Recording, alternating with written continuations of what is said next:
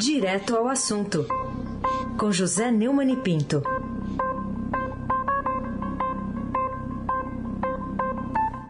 Oi, Neumann, bom dia. Bom dia, Raíssen Abac, Laís Gotardo, Afrânio Vanderlei pilotando o transatlântico do Suez. Moacir Biasi, Clã Bonfim, Emanuel Alice Isadora. Bom dia, melhor ouvinte, ouvinte da Rádio Eldorado, 107.3 FM. Ai, sem abaque, o tríplice coroado campeão, tricampeão da Libertadores.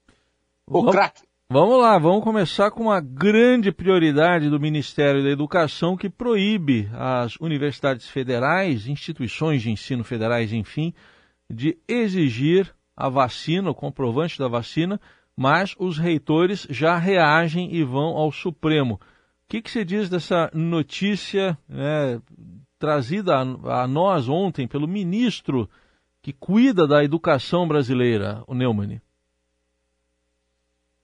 Ah, sim. O, além dos reitores, o PSOL e a Rede de Sustentabilidade também vão entrar com ações no Supremo Tribunal Federal para suspender essa decisão idiota do ministro Milton Ribeiro da Educação, do desgoverno Bolsonaro, de proibir universidades e institutos de ensino federais de cobrar o passaporte de vacina no retorno às atividades presenciais. O presidente nacional do PSOL, Juliano Medeiros, no despacho que mandou para o Ministério da Educação, publicado no Diário Oficial da União, é, disse que é inconstitucional. A medida é uma afronta à autonomia universitária, mas pior ainda, é um desrespeito à saúde pública. Nada que surpreenda em se tratando de um governo de negacionistas que dificulta até a vacinação das crianças, ele disse ao broadcast político do Estadão. É, despacho publicado ontem, Milton Ribeiro que é professor da Mackenzie São Paulo, decidiu proibir que as instituições de ensino federal cobrem o passaporte da vacina. Ou seja, o desgoverno Jair Bolsonaro, ele é, não apenas pratica, como exagera na sua tentativa ditatorial de impor as próprias ideias imbecis a toda a população brasileira. Como se toda a população brasileira fosse idiota, tivesse o QI abaixo de zero do presidente da República. Ele é presidente da República legítimo, exerce o seu poder, agora exagera nesse tipo de combate à vida, de combate à saúde, de combate à ciência. É, esperamos que no ano de 2022 recebamos a feliz notícia é, da sua volta ao oblívio, ao esquecimento, que é tudo que ele merece para o Brasil poder progredir. Raíssen Abac, o craque. Mudando de ministério, agora para falar do Ministério da Saúde, que, como mostra hoje o Estadão, prioriza verbas para o orçamento secreto. É, tem só uma pandemia para enfrentar, né, Neumann? É.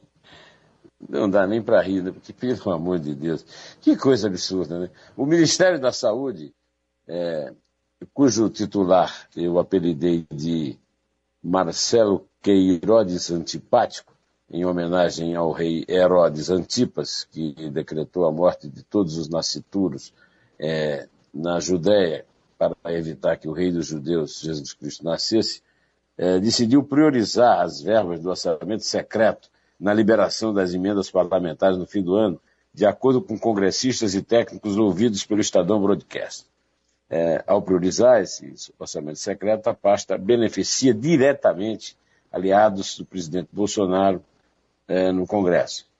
Em dezembro, até o dia 28, o Ministério da Saúde empenhou, ou seja, autorizou a primeira etapa do pagamento, 1 bilhão e 500 milhões de reais em emendas do orçamento secreto, enquanto as emendas individuais ficaram em 350 milhões. Só na terça 28, a pasta habilitou municípios a receberem mais 371 milhões e 900 mil reais das emendas de relator, enquanto as emendas individuais foram atendidas com 6 milhões e 200 mil numa fase anterior ao empenho.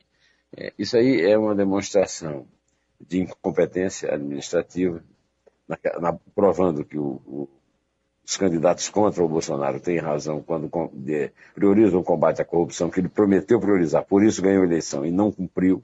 É um caso claro de estelionato eleitoral, um crime gravíssimo que poderia merecer seu impeachment, mas não merecerá. Mas a oportunidade que o eleitor tem de tirá-lo do poder é uma oportunidade que deve ser aproveitada. Né? Afinal de contas, no ano de pandemia, quase 700 mil mortos é, durante essa pandemia da Covid-19. É, o Ministério da, da, Saúde está enchendo as burras dos burros, é, é o fim de todas as picadas do mundo, Heisenbach. O crack muito bem. Ô Neumann, vamos falar um pouco de economia, porque o varejo puxou um resultado ruim da Bolsa, da Bolsa de Valores, no ano de inflação e de juros altos, como destaca hoje uma manchete, uma reportagem bem completa aqui do Estadão. O que, que explica esse mau desempenho do chamado mercado durante um governo, né, Neumann, que costuma dizer que é aliado do mercado? Pois é. é a Bolsa fechou em alta de 0,69% no último pregão do ano, é, e, e, mais o principal índice de ações da B3, a Bolsa Brasileira, não conseguiu evitar um ano negativo em 2021. No acumulado, segundo a manchete da primeira página e a manchete da capa também do caderno de Economia e Negócios do Estadão, esse é o pior resultado desde 2015, quando a desvalorização foi de 13,31%, além de mostrar o país na contramão de outras bolsas globais que tiveram ganhos. O Estadão publica, inclusive, esses ganhos. É, o varejo foi o destaque negativo no ano marcado por desempenhos ruins. O Magazine Luiza ficou na lanterninha com queda de 71,04% depois de um forte desempenho em 2021. Em seguida vieram outras empresas no mesmo segmento, como Via, donas de Casa Bahia e Ponto, e Americanas SA com perda de 67,51% e 58,23%, respectivamente. É, é, eu acho que já passou da hora do chamado mercado é, virar o sinal e, e passar é, do verde, não para o amarelo, mas para o vermelho direto em relação ao Bolsonaro, que certamente faz o pior desgoverno da história. Eu não posso entender como é que o mercado pode se beneficiar disso. Quanto à participação do varejo, é óbvio, né? o varejo foi o grande atacado pelo, coronavírus ao qual o Bolsonaro bate continência. Afinal de contas, o varejo é, teve as suas portas fechadas, as lojas todas tiveram que fechar durante muito tempo para evitar o contágio e para evitar que o contágio matasse mais do que 700 mil, que é um número que, inclusive, nós sabemos e os próprios cientistas reconhecem, é um número, é, digamos, pálido, esquálido na verdade, deve ter sido muito maior. Mas, meus amigos, toda a retomada vai demorar aí mais de dois anos, segundo os especialistas, inclusive o Cláudio Porto, que me deu uma entrevista no, que foi publicada no blog do Neumann, no canal do José Neumann Pinto no YouTube. E nós esperamos que isso aconteça com a mudança, com um presidente que não seja nem negacionista, nem negacionista. É difícil, mas é preciso lutar, convém lutar, urge lutar. Raíssen Abac, o craque dos craques. Vamos lá agora, ainda falando da, de, de, economia, porque as contas públicas surpreenderam com um superávit de 15 bilhões de reais, também como destaca hoje o Estadão. Que explicação você encontra para essa notícia, Neumann? É, também segundo o caderno de economia do Estadão, as contas do, setor, do setor público consolidado, né, somando governo federal, estados, municípios e estatais, exceto Eletrobras e Petrobras, fecharam no azul pelo quarto mês consecutivo em novembro, com resultado de 15 bilhões de reais positivo, segundo informou o Banco Central ontem. No acumulado em 12 meses, os números voltaram a ficar positivos em 12 bilhões e 700 milhões, o primeiro superávit desde o período finalizado em outubro de 2015. O resultado primário reflete a diferença entre receitas e despesas do setor público. Para isso, foi necessário um, um esforço conjunto de ladrões de todos os poderes, ladrões que foram perdoados pelos seus eh, sócios ou compadritos na justiça e que deram o maior calote da história do Brasil. Para isso, eles adiaram o pagamento de precatórios, que são dívidas reconhecidas pela justiça que o governo resolveu adiar né, o pagamento, é, além de assaltos ao erário, como no caso desse é, que nós comentamos no primeiro, aí, no primeiro comentário, né, desse orçamento secreto, Bolsolão, Tratoraço, que eu inclusive convido para o nosso ouvinte a ler a, a, a cobertura completa da Sucursal de Brasília, do Breno Pires, do André Chaldes, a turma que deu o furo disso aí, né, do, do, do, do, do orçamento secreto. Né. Então, meus amigos, essa é a triste realidade. O, as contas do setor público tiveram superávit, as contas do povo tiveram um enorme déficit. Raíssen Abac, o craque. E a gente segue de olho na situação na Bahia, Neumann, subiu para 25 o número de mortos e, por causa da chuva, presidente Bolsonaro rejeitou a ajuda da Argentina à Bahia, mas o governador Rui Costa disse que vai aceitar. O que, que você diz dessa história, Neumann? Pois então, o presidente Jair Bolsonaro confirmou ontem em suas redes sociais, que é a forma que ele tem de se comunicar com o seu gado, é, que fala o mesmo mugido, que o governo brasileiro recusou a ajuda humanitária oferecida pela Argentina às vítimas das chuvas na Bahia. 28 mortos, como lembrou agora o Reis. Segundo Bolsonaro, a oferta de 10 homens, os capacetes brancos que atuam nas operações de socorro, foi feita em Itamaraty pela chancelaria argentina. Mas a avaliação foi de que a ajuda não é necessária no momento, pois o, o serviço ofertado já é prestado pelas Forças Armadas e a Defesa Civil. O governador do estado, Rui Costa, rebateu, dizendo que aceitará ofertas feitas por outros países de forma direta, ou seja, sem precisar passar pela diplomacia brasileira. O, o Rui Costa foi surpreendido pela, pela decisão né, da recusa do governo argentino e tinha publicado na quarta um agradecimento. Agradeço aos argentinos e peço ao governo federal celeridade na autorização para a missão estrangeira. Né? O, o, Costa disse que a gestão dele reconstru, reconstruirá todas as casas e as cidades que foram destruídas com a chuva na Bahia. É, diante das críticas, Bolsonaro também foi ao Twitter para dizer que aceitou doações feitas pelo governo japonês. É, tá bom. A verdade é que os baianos estão desamparados, os brasileiros estão desamparados, e o Bolsonaro passeia de moto, né? de esqui, né? É. no mar, em São Francisco do Sul.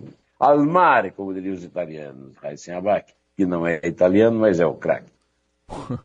Vamos lá agora para falar de uma grande perda para a cultura brasileira, a morte da escritora Lia Luft, aos 83 anos, autora, entre outras obras, de Perdas e Ganhos. O que, que você diz sobre Lia Luft, Neumann?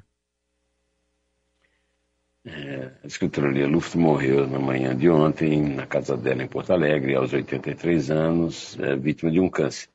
Ela foi diagnosticada em maio com melanoma um tipo agressivo de câncer de pele que já havia produzido metástase. A autora de Pensar em Transgredir foi liberada no dia 21 para ficar em casa com a família, como informou o jornal Zero Hora, a publicação que era.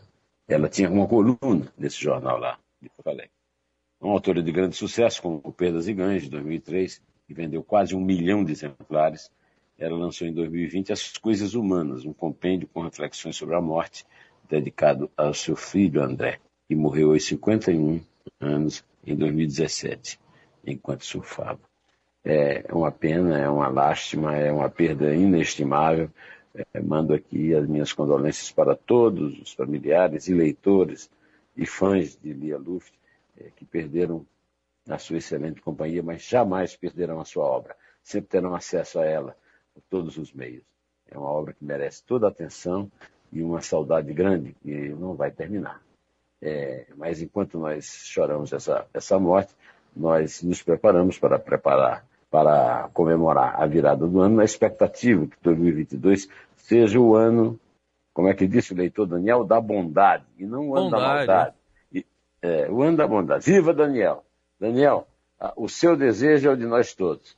2022, o ano da bondade, começando por extirpar esse câncer, esse melanoma na política brasileira, que é Jair Messias Bolsonaro e sua trupe de quadrúpedes. É, pode contar, meu amigo.